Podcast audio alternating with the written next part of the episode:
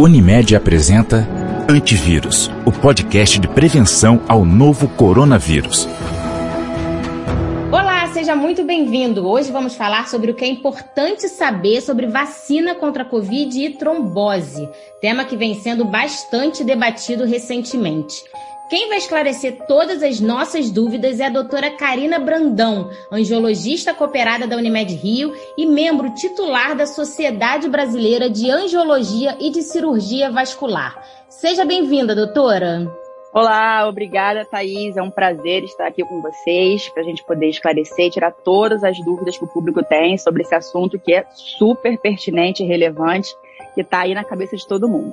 A Agência Europeia de Medicamentos publicou em abril um relatório que confirma uma possível relação entre a vacina da AstraZeneca e o risco de trombose.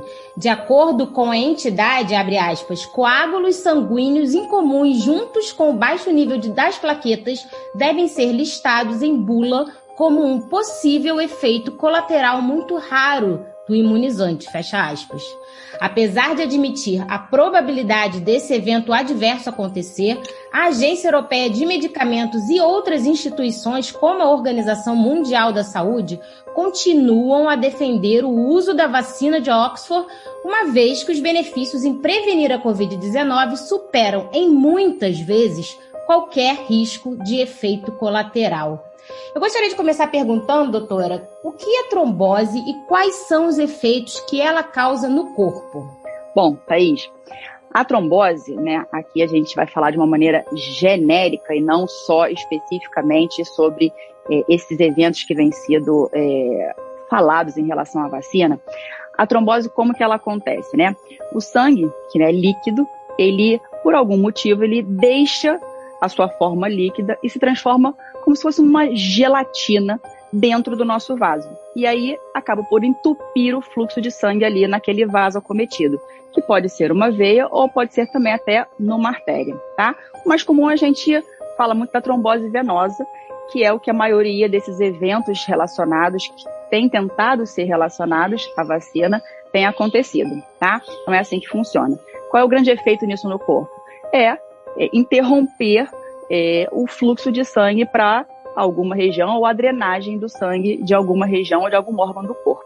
E como a gente identifica essa trombose? Quais são os sintomas? Bom, aqui é, acho que a gente vai ter que parar para explicar um pouquinho, porque as tromboses que as pessoas normalmente conhecem mais, né, a trombose venosa, em especial as tromboses venosas dos membros inferiores, são as mais comuns, elas têm os sintomas bastante típicos é, o inchaço da perna, dor na perna, um aumento do volume da perna, a musculatura da perna que normalmente fica endurecida, empastada, dolorosa. Essa é a trombose venosa típica.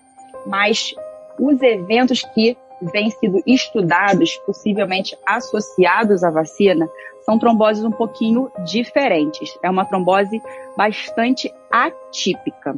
Né? Então, a gente vai falar um pouquinho sobre esses eventos atípicos, que são tromboses completamente diferentes e, vale deixar bem ressaltado aqui, raríssimos, né? Porque a gente aqui está falando de eventos muito raros, não são coisas comuns que nós estamos aqui é, conversando, certo? Tá? Então, como identificar a trombose? Quais são os sintomas das tromboses né, desses eventos relacionados à vacina, né? Eu vou tentar explicar de uma maneira, talvez, vou tentar simplificar, porque não é tão simples assim, né? É, de maneira que as pessoas possam tentar entender melhor aí, quem estiver ouvindo o nosso, nosso papo aqui. Esses eventos relacionados de trombose relacionados à vacina é, foram classificados como uma síndrome trombótica trombocitopênica. É uma reação imunológica raríssima, aonde o corpo da pessoa cria um processo de autoimunidade e vai reagir com as plaquetas da própria pessoa, fazendo com que esse consumo da plaqueta, como se ele destruísse as suas próprias plaquetas, fazendo eventos trombóticos, mas também podem evoluir para eventos hemorrágicos por consumo das plaquetas. Então, quais são os sintomas dessa síndrome trombótica trombocitopênica, que é esse evento que está sendo relacionado ou tentando ser relacionado é, ao processo vacinal? são tromboses em sítios muito raros, como trombose cerebral, trombose abdominal, trombose pulmonar, tá? Então, por isso que os sintomas são bastante diferentes dos sintomas que eu falei das tromboses tradicionais de perna. Então, uma trombose cerebral, por exemplo, ele pode vir como uma cefaleia nova, uma cefaleia intensa, persistente. A trombose abdominal vem com uma dor abdominal, uma dor intensa, persistente. A trombose torácica, a trombose pulmonar, vem com uma dor torácica, com uma falta de ar súbita ou progressiva. É, e quando evolui para sangramento, né, para hemorragia, quando o consumo dessas plaquetas por essa reação imunológica rara é, consome é, abrupta e rapidamente as plaquetas, pode evoluir para um sangramento. E aí também sintomas como sangramentos em, em sítios incomuns, formação de grandes hematomas em locais também incomuns sem trauma prévio. Importante a gente falar também que esses eventos, eles começam a ocorrer de 4 a 20 dias após a vacina. Foram assim que os estudos publicados sobre esses eventos mostraram. Não é uma coisa imediatamente após a vacina. Todos os 22 casos que foram publicados sobre, sobre esse evento ocorreram 4 a 20 dias após a vacinação, tá? Tá, então esses 22 casos são os casos hoje que nós temos registrados de trombose após publicados, a, publicados após a aplicação da vacina. Isso, é.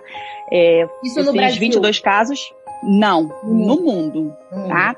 Foram, é, semana retrasada, foram publicados, é, dia 16 de abril, saíram no New England Journal of Medicine, foram publicados 22 pacientes, né? Esse foi a maior série de casos publicados sobre, sobre essa síndrome trombótica trombocitopênica e foi exatamente isso daí.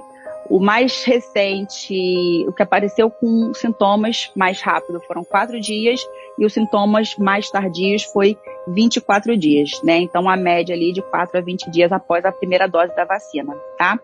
Que é uma quantidade, então, que a gente pode considerar como um caso raro, com certeza, né? É, raro não, raríssimo, né? Quando a gente fala em farmacovigilância, a gente tem uma tabela de classificação, né, de eventos comuns, é, muito comuns, raros, muito raros, né? É, na verdade, quando a gente pensa que em eventos muito raros, é uma incidência inferior a 0,01%. E, na verdade, é com esse número de casos aqui é, estudados, é, é muito menos do que 0,01%. Na verdade, aqui eu até tenho anotado para não falar errado para vocês, é, no Reino Unido foi é, um caso para 250 mil vacinados, isso até né, o abril, que foi a, a, época da publicação do artigo, e na agência europeia, ou seja, no, na Europa como um todo, um caso para 100 mil vacinados. Então, quer dizer, na Europa como um todo, 0,00001%, e no Reino Unido, 0,00004%. Quer dizer, é na verdade, é, hoje esses, esses, esses estudos e a Organização Mundial de Saúde, elas, eles falam o seguinte, o, o não dá nem para classificar ainda esses eventos como sendo relacionados à vacina, porque esses percentuais, eles simplesmente não são diferentes da ocorrência desses eventos na população geral. Pela, pela, simplesmente pelo fato de serem tão raros quanto à sua ocorrência em população não vacinada. É, e os benefícios da vacina ainda são muito superiores aos riscos, né? Sem dúvida nenhuma. Na verdade, hoje, é, o seu risco de ter um evento trombótico pegando a infecção, né, pelo Covid-19, beira aí, dependendo do, dos estudos de caso, é, entre 16% e 20%. Quer dizer, se a gente for aqui no mais benevolente, né, as séries aí de 16%, ainda assim, se você comparar o 0,00001% contra 16%, quer dizer, 16 pessoas em cada 100 que pegam Covid experimentam algum evento trombótico. Então, não tem nem é, o que a gente comparar, que a sua chance de você ter um evento trombótico, o que transforma a sua infecção por Covid numa infecção muito mais grave, é, comparado com você tomar a vacina e você já está protegido em 50%, 70% já logo após a primeira dose, é, não tem nem o que a gente aqui pesar, né? É uma balança que só pende para o lado bom com a vacina, né? Sim, com certeza. E existe algum grupo da população que seja mais suscetível a ter trombose? É, nesses, nesses grupos avaliados, é, ficou difícil fazer esse tipo de avaliação porque o número, o N, era muito pequeno, né? Foram apenas 22 pessoas. tinha uma, uma leve predominância feminina, né? 62% eram mulheres, mas como era um grupo muito pequeno, como é um grupo muito pequeno analisado, não dá para fazer essa inferência ainda. O que a OMS né, orienta em relação a, a essa questão é que tudo tem que ser analisado. As vacinas estão em farmacovigilância, porque é, como elas são recentes, todas as vacinas estão em farmacovigilância constante e dinâmica. Tudo tem que ser avaliado em relação a custo-benefício. É, taxa de mortalidade da Covid, taxa de incidência da Covid e as disponibilidades vacinais. Então, isso tudo a gente tem que ser, levar em consideração, cada país tem que levar em consideração a sua disponibilidade. E por que a trombose pode ser um efeito colateral da vacina AstraZeneca especificamente e não das outras? O que, que ela tem de diferente na sua composição? O que tem sido aventado é que o vetor utilizado né, na AstraZeneca são estudos preliminares, tá? Isso não tem confirmação, é só uma, uma aventação de hipótese, tá? É que o adenovírus utilizado como vetor viral seria o, entre aspas, o culpado por isso daí. E aí, se realmente isso se confirmar, a vacina da Johnson Johnson utiliza o mesmo vetor e ela também está em farmacovigilância, como todas as vacinas, como eu disse, estão, né? Então, tudo isso vai ser analisado, isso é apenas uma hipótese que, como eu falei, vou reforçar, não está confirmada, tá? E a descoberta dessa relação né, entre a vacina e a trombose demonstra, na verdade, uma transparência das agências regulatórias, mostra que elas realmente estão investigando, fiscalizando, o que acaba dando mais segurança a quem vai tomar ou já tomou a vacina, né? Não, sem dúvida nenhuma. É, a gente tem que estar o tempo todo, como eu falo, né? Qualquer medicação, e a vacina não deixa de ser uma medicação nova, que é liberada para uso populacional, para uso no mercado, ela, primeiro que é a farmacovigilância, ela é uma coisa é, ad eterno, né? Que a gente fala.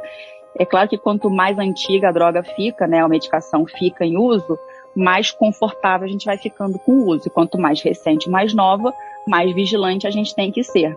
Mas o fato, Thaís, é que a gente tem que levar em consideração é que hoje, né, eu até posso falar das datas porque eh, eu pesquisei para deixar aqui registrado bem fresquinho. Olha, até 7 de abril de 2021 já tinham sido utilizadas mais de 82 milhões de doses da AstraZeneca na Europa, né? Aqui no Brasil já tinham passado de 22 milhões de doses, tá?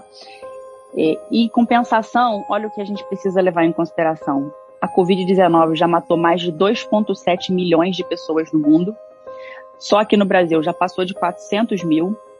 E como eu já falei antes e vou reforçar aqui, eventos trombóticos relacionados à Covid-19 passam de 16% de todos os infectados pelo Covid, seja em pacientes graves e, ou pacientes leves. Não importa o grau de doença que você pega do Covid, você tem um risco aumentado de fazer um evento trombótico.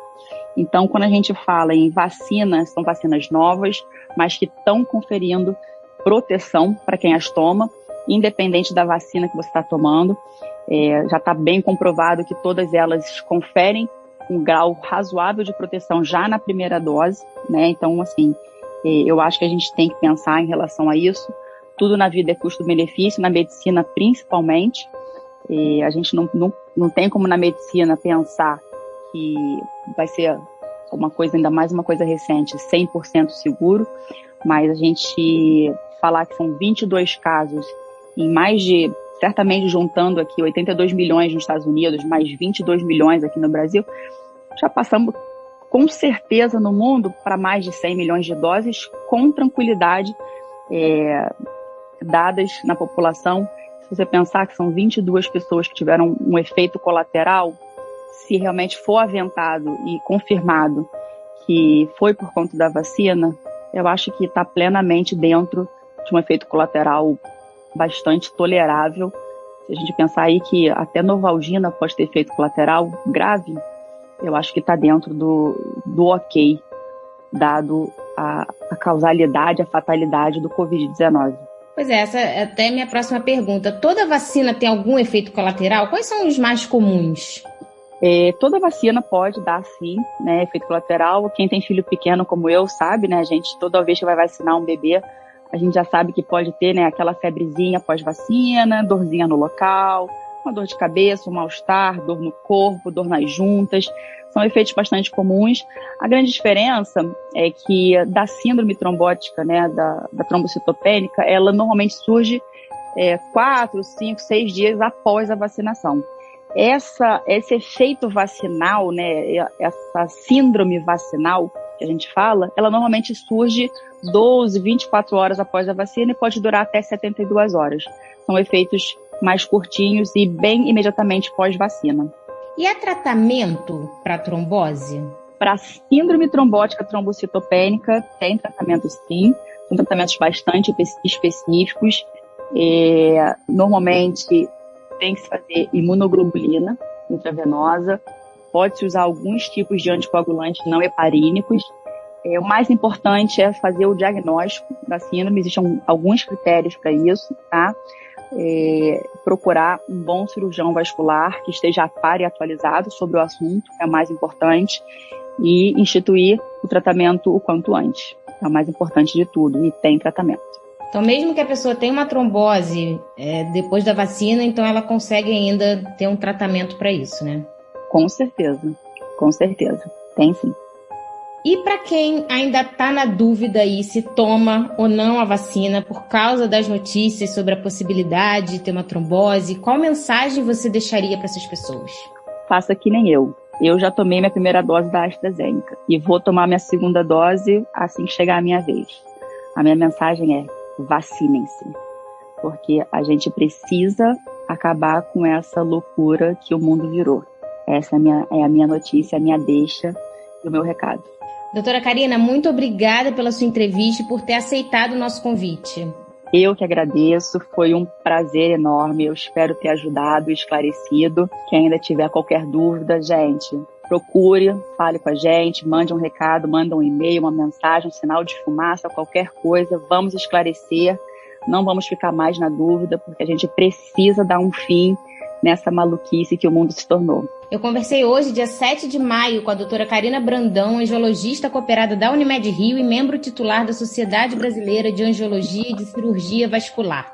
Obrigada a você que ouviu até o final pela audiência e até o próximo programa. Unimed. Cuidar de você. Esse é o plano.